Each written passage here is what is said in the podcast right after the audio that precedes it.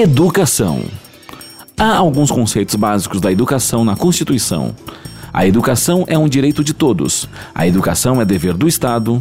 A educação é dever da família. E a educação deve ser fomentada pela sociedade.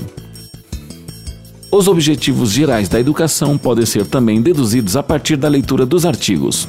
O pleno desenvolvimento da pessoa, o preparo da pessoa para o exercício da cidadania e a qualificação da pessoa para o trabalho. Comecemos por entender o alcance da educação como direito de todos.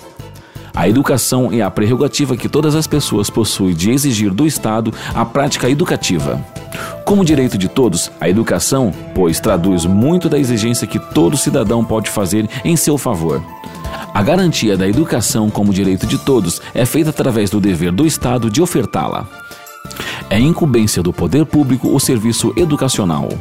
Em seguida, a família é corresponsabilizada pela tarefa de educar seus filhos.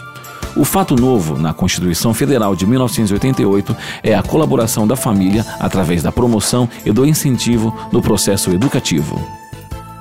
Nina Beatriz Ranieri descreve a participação estatal na educação superior da seguinte maneira: O Estado brasileiro tem a presença expressiva no campo da educação superior, planeja, define políticas e as executa.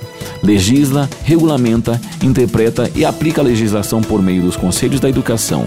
Financia e subvenciona o ensino, a pesquisa e a extensão de serviços.